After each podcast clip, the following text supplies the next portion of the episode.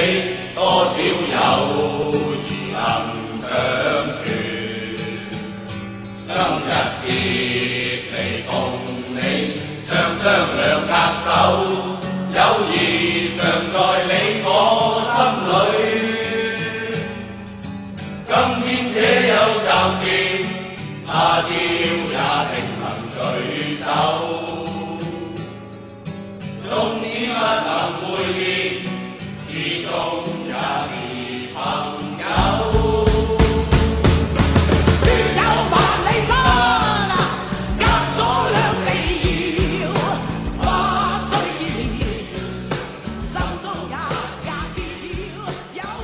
各位听众，大家好，欢迎来到聊聊经典电影这个频道。今天跟我聊什么呢？我们聊聊香港的监狱题材电影里面的大反派。大反派当然很多嘛，不过今天我们就针对狱方，就是戒护人员呐、啊。那提到监狱题材电影，我相信许多听众啊，应该会联想到好莱坞的《刺激一九九五》这部电影，真是神片呐、啊。那也常年在 IMDB 的第一名啊。盘踞了很多年了，第二名的《教父》啊，还有第三名的《教父二》，都一直很难去撼动它，真是不简单。《刺激一九九五》当然它的剧情啊相当的完整，而里面的大反派就是典狱长那票人，那也利用了男主角来帮他们做洗钱等等的一些不法勾当。当然最后啊，男主角不但顺利的逃出，呃，男主角利用他的一个这么多年来的一个金融知识，也狠狠的。教训了这帮坏人，但是呢，香港题材啊，哇，香港的部分，特别是八九零年代啊，不只是监狱题材电影，其实它的许多动作电影或者是这种社会写实片啊，其实在很多场面上是比较残忍的，包括一些虐打、虐杀，还是一些比较容易见到血肉模糊的。所以呢，年轻听众，如果你不是透过比如说 DVD 啦，还是线上串流去看原版的话，我相信在第四台啊，如果看到的话，应该都剪掉很多了。特别是像《力王》哦之类的，待会我跟各位聊聊。香港的话，当然放眼八九零年代到现在，监狱题材的电影不算太多，但是每隔一段时间就会出现一下，那偶有佳作。所以大部分的听众，我相信许多经典啊。仍然是停留在八九零年代的一些传奇型的电影。什么传奇呢？就是只要一想起那首歌，还是想到那个演员，还是几个反派角色凑在一起，大家就会联想到那部电影。什么电影呢？《监狱风云》。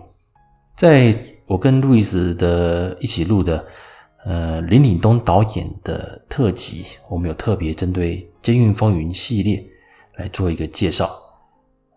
那里面呢，当然周润发到第一集嘛，周润发跟梁家辉的组合。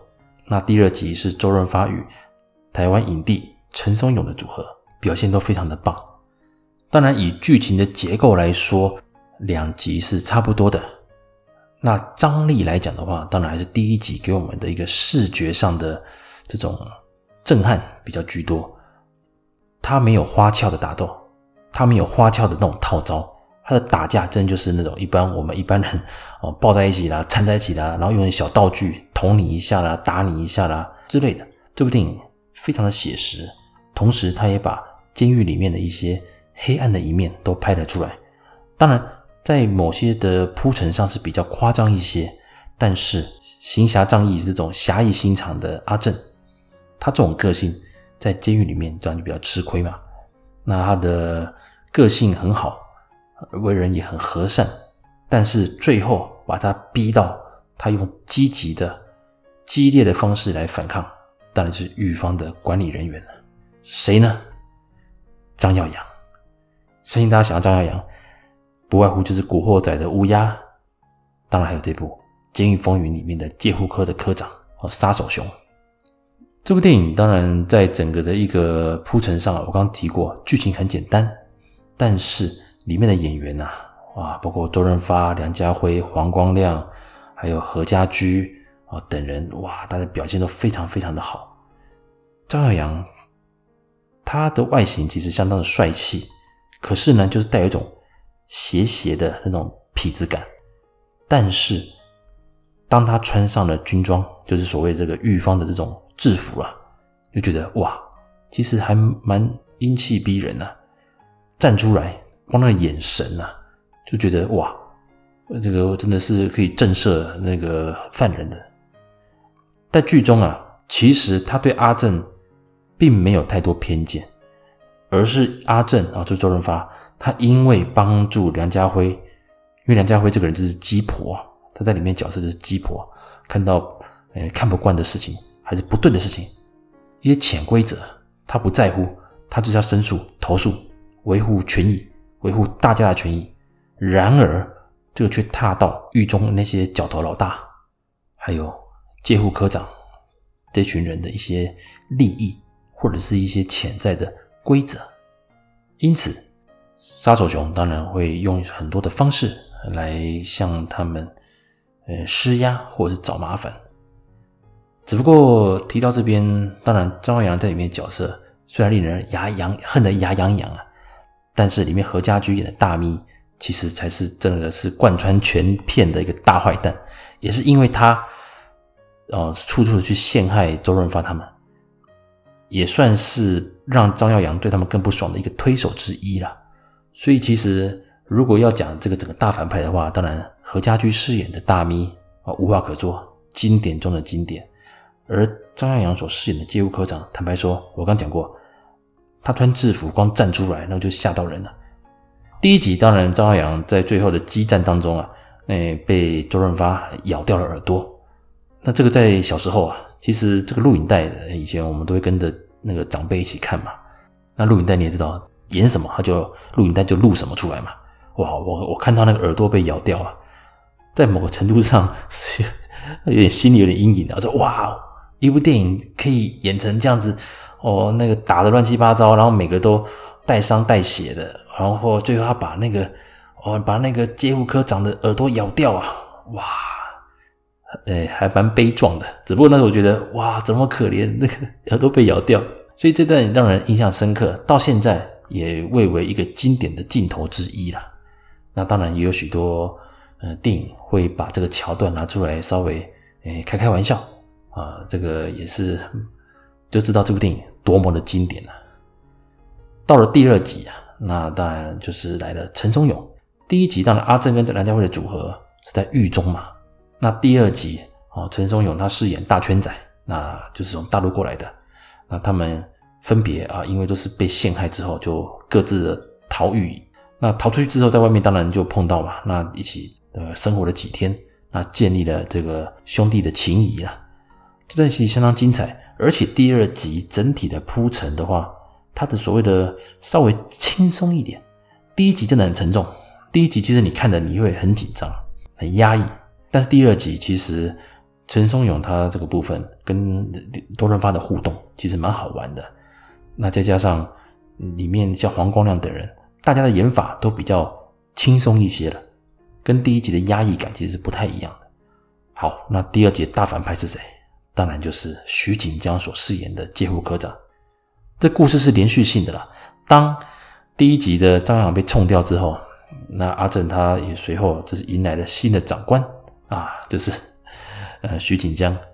基本上这部电影，徐锦江一开始其实对阿正也算是睁一只眼闭一只眼。那当然，他也听闻过阿正以前的记录，所以当然先先入为主的观念，可能就对他就不是那么喜欢了。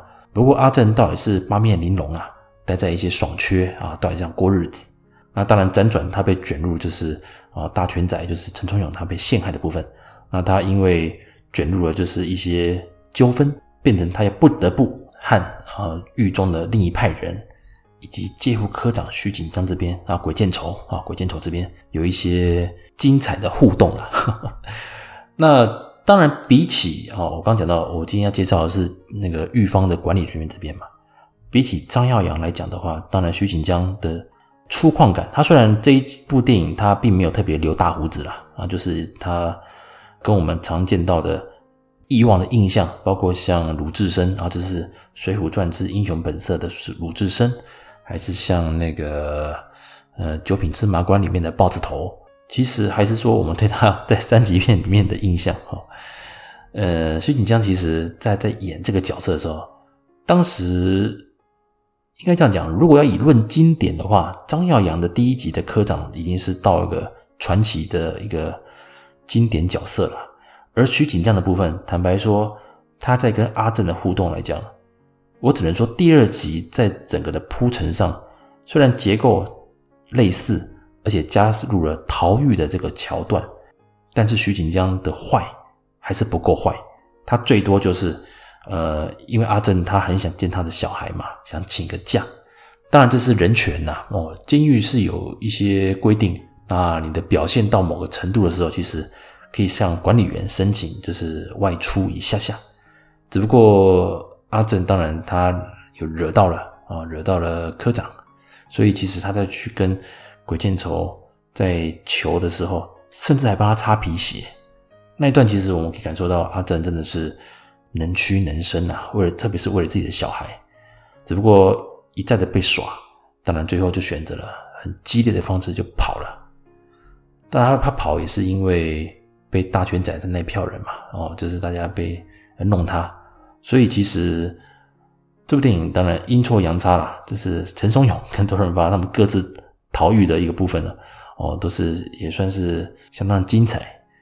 这部电影其实重播率可能没那么高，反而第一集也许我记得龙翔系统好像还算会常重播，只不过我刚刚提过嘛，许多比较血腥的画面都把它删减掉，所以其实如果年轻听众你们现在才要把它找来看的话，我建议啦，你们选择线上串流去看原版的。那第四台播的话，其实会少了一些血腥画面，但这些血腥画面在某个程度上来讲，也是我们这些老港片的精神呐、啊。哦，有血有血浆，哇，这个才是精彩嘛，对不对？特别是以前的邵氏电影，哇，那个那些武侠片、武打片，哦，张彻他们的那真真男人呐、啊，那个一定要爆血，哦，那个爆肠子啊，啊，断手啦之类的。由《金风云》这两集带起的一个一个传奇的一个系列之后呢，其实啊。香港也不外乎还有其他的监狱题材电影，其中呢就是像《力王》，《力王》它是漫画改编。那这个我在之前聊到的经典漫画改编电影里面，我有聊过《力王》，那剧情我就不赘述了。我相信现在卫视系统还算蛮常重播的，但是啊、但是味道不对。什么叫味道不对呢？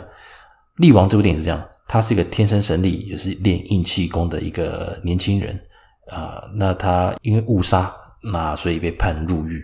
入狱从入狱开始就处处的被找麻烦，再加上他自己也是行侠仗义的，很多看不惯的事情他就会出手，所以他惹毛了许多呃那个监狱里面的一些呃重要的一些老大。那惹到之后呢，他还发现很多秘密，包括狱方啊监这个监狱啊，因为他那个年代是架空的，就是虚拟出来的，就是。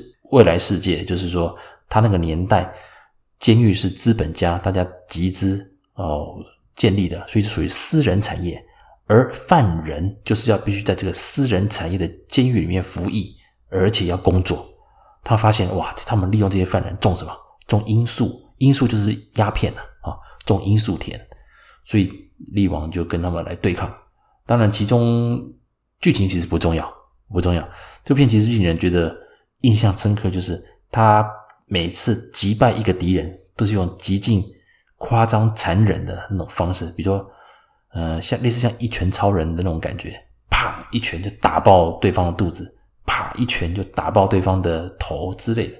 那我小时候是看过录影带原版的，哇，真的是口味很重。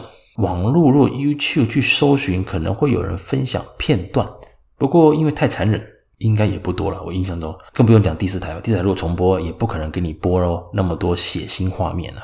所以其实力王的这个部分呢、啊，呃，里面的大反派，他进到监狱的，几乎面对的都是大反派，几乎那一关一关过嘛，打魔王。那其中最坏就是典狱长，谁演的？何家驹。哇，何家驹在里面演这个典狱长，他是剧中中后段才出现。他的坏啊，他不只是。对那个呃自己人严苛很严厉，他也看不起犯人，而且动不动就把他们杀掉，或是把他们比如说眼睛戳瞎啦等等之类的。那这一段其实也是相当的令人印象深刻。他一出现就自带光芒，还有他旁边那个笨笨的一个看起来傻傻的胖儿子，像妈宝一样啊，就是更增加了这个这这个典狱长令人憎恨的的一些地方了。所以看完整部电影，你会发现，当力王啊把他打死之后，哇，那个真的是爽度极高啊！这比他最后一段打破围墙说“大家可以回家了”，比起那一段，我觉得他把典狱长打死的时候，哇，才真是大快人心啊！那比起《周监狱风云》里面的这种周旋，比如说像张耀扬跟许锦江如何去整阿正，不管是间接的还是直接的，算是有剧情的去做一个铺陈。那他们的这两个戒护科长的角色也比较立体，但是在力王里面，因为毕竟是漫画改编嘛，所以在整个的一个表现上，其实就是很漫画式的、很夸张式的演出。所以何家驹给人的话，给我们的印象是在于在于说，演技就没那么重要。基本上何家驹就他的长相就够凶狠了，所以呃，这部电影。看不太出来说何家驹真正的演技，只不过整个的一个剧情的一个设计，那让这个角色就是就是以残忍、残暴为主。那其中当然还有一位大反派，就是副典狱长。那一只手是用钩子嘛？他从一开始他比较早出现，而且一开始就开始狂整那个力王。那他本人呢？这个演员叫做樊梅生，他就是力王。演力王樊少皇的父亲啊，樊梅生，他在呃在电影业啊也是相当有分量的。他也是从小就栽培了樊少皇，所以樊少皇其实很早很早以前就从就从童星开始来演电影。有机会我再跟各位来介绍一下樊梅生还有樊少皇父子。看了那么多重口味的监狱题材电影，还有什么呢？当然就是比较轻松一点的，轻松一点的监狱喜剧，莫非是？对，就是那部《至尊三十六计之偷天换日》哇，里面基本上里面大概也没里面的坏人啊，呃，其实也没那么坏，特别是梁家辉所饰演的钟楚雄，他在狱监狱里面呢、算是算高阶主管呐、那也是唯利是图，也有常出入赌场，又好色，但是但又胆小。哎呦，所以他也是被哦主角刘德华他们，还有被那个刘耀祖他们这大反派耍团团转。不过他的效果反而是令人印象最深刻的。所以这部电影的大成功在于钟楚雄，就是梁家辉整个的一个表现。梁家辉在一段时间其实他以喜剧的一个风格还蛮强烈的。所以，甚至有些听众，如果是比较后期去看到梁家辉的电影，大家还觉得他是一个喜剧的演员呢、包括像《东成西就》，还有像这一部电影，还有像《九二黑玫瑰对黑玫瑰》。不过，他也靠着《九二黑玫瑰对黑玫瑰》得到了金像奖的影帝，也蛮厉害的。那梁家辉基基本上他的演技当然就无话可说了，哇，影帝等级的。所以，他演喜剧还是演任何写实电影，都非常非常的厉害。这部电影当然在整个的，我刚讲过，比起《监狱风云》，他们是以凶狠，还有这种呃站出来就哦让人心让人心心惊惊啊一种，完全不一样。钟楚雄他就是靠着哦，我刚讲过嘛，有色无胆，他又贪财，这种角色反而让人觉得他很可爱啊，很可爱。所以这部电影。当然，重播率的话，我记得在未来系统还有卫视还算蛮常重播，所以《至尊三十六计之偷天换日》啊也是一部相当精彩的电影，而这也是王晶哦少数监狱题材的电影呢。那我个人也非常推荐，其实也不用推荐了，我相信很多人都看过了。不过这边也是我每次看到转到电视，我就想把它看看完。那在接下来呢，如果提到坏人的部分的话，当然哦，《黑狱断肠歌》。第一集叫《弃身猪肉》啊，第二集叫《无期徒刑》。那第一集是由梁朝伟所饰演的记者被黑警入诬陷，然后就冤枉他入狱嘛。那第二集是吴镇宇饰演的呃律师，也是一样被陷害然后入狱。两集的结构类似，那里面的大反派，当然第一集的大反派就是由林国斌所饰演的管理人员，他在里面当然。不敢说他有没有参考张耀扬的演法，可是我觉得，嗯，当然，您以外形来讲的话，林国斌他甚至比较神似黎明嘛，他很帅哦，林国斌是很帅的。那他穿上那个整个的军装，哇，其实帅气程度不输张耀扬，甚至有过之而无不及。但是他虽然算潇洒，可是他很狠，他的狠起来，他是连应该这样讲好了。之前像张耀扬再怎么坏，徐锦江再怎么坏，都不至于想要搞出人命啊！啊，当然徐锦江在第二集最后有点发狂了啊，硬要去敲那个敲，要硬硬是要拿警棍打死那个阿正，所以最后被阿正反用牙刷戳瞎眼睛了。哦，这是，但是也相当精彩。那比起这些凶狠程度来讲的话，其实林国斌所饰演的这个管理人员，当然他就是桥段来讲的话，第一个，呃，梁朝伟他就很接近梁家辉在《监狱风云》的一个角色，也是仗义直言呐、甚至在太平绅士来的时候也站出来帮啊狱友们争取福利，那这个也惹毛了啊那个林国斌他们，而林国斌所饰演的这个外号叫杀人王嘛。那他的老婆，因为跟那个里面三只脚啊，三只脚就是那个徐锦江所饰演的，啊，蛮妙的。呃，《监狱风云二》，徐锦江饰演一个凶残的戒护科长，而在这个《黑狱断肠歌》的第一集里面，哦，他演的是一个呃男人雄风哦，那一边很长的一个犯人，所以他的外号叫三只脚。那他因为和林国斌的老婆有染。那被那个抓到之后呢，林国斌就设计好把他给做掉了，把他推到海里嘛，把他做掉了。当然，其中会有人讲，哎，其实黑警吴玉吴呃黑演黑警的吴义将的，我不特别讲了，因为吴义将是陷害，他就是陷害那个梁朝伟入狱的一个重要的人物之一啊。只不过这部电影，我只能说，呃。整前半段当然吴义将的坏事不用说了，真是让人恨得牙痒痒。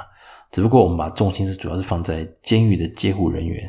那林国斌的戏份在某程度上来讲，他还是会比《监狱风云》的部分，像张耀扬或是像徐徐锦江他们少了一些。但在整个的一个凶狠程度上呢，也不输不输他们。那再加上这部当然已经比较后期了，所以他们这部电影的一些。场面啊，那九七年的电影嘛，所以它在里面的一些呃血腥场面就几乎就少很多了。它不像《监狱风云一》还有《监狱风云风云二》，甚至像《力王》这么残忍啊。这部电影，所以其实在就整个的感觉来讲，其实是看梁朝伟的个人魅力啦。哦，坦白说，真是看梁朝伟的魅力。那剧情也很简单。只不过偶尔电视在播的时候，像龙翔在播，我就哎，就把来看一下，啊，怀念一下。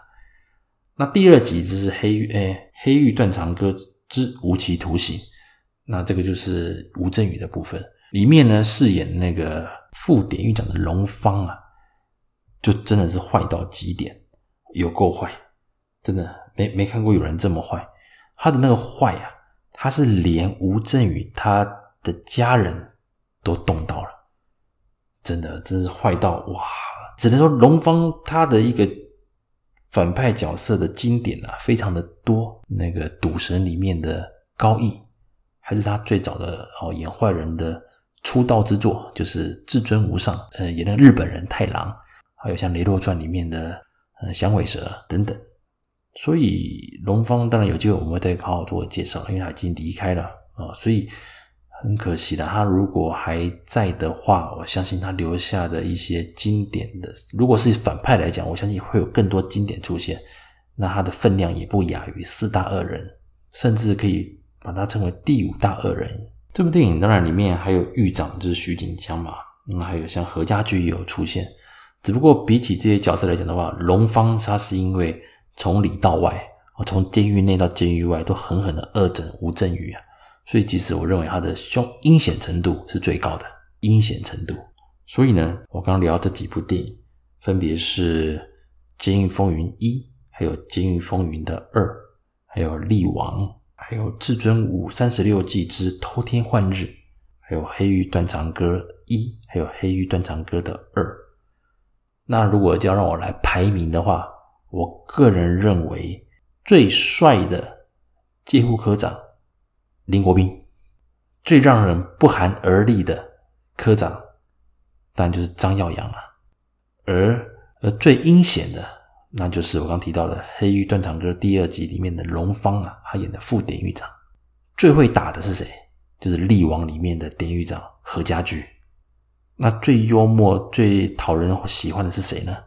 当然就是《至尊三十六计之偷天换日》里面的钟楚雄啊，梁家辉演的钟楚雄啊，真是很可爱。好，以上啊就是我针对几部呃八九零年代的监狱题材的电影，狱方的管理人员部分的反派来做一些呃评论，希望各位喜欢。感谢各位的收听，我们下次再见喽，拜拜。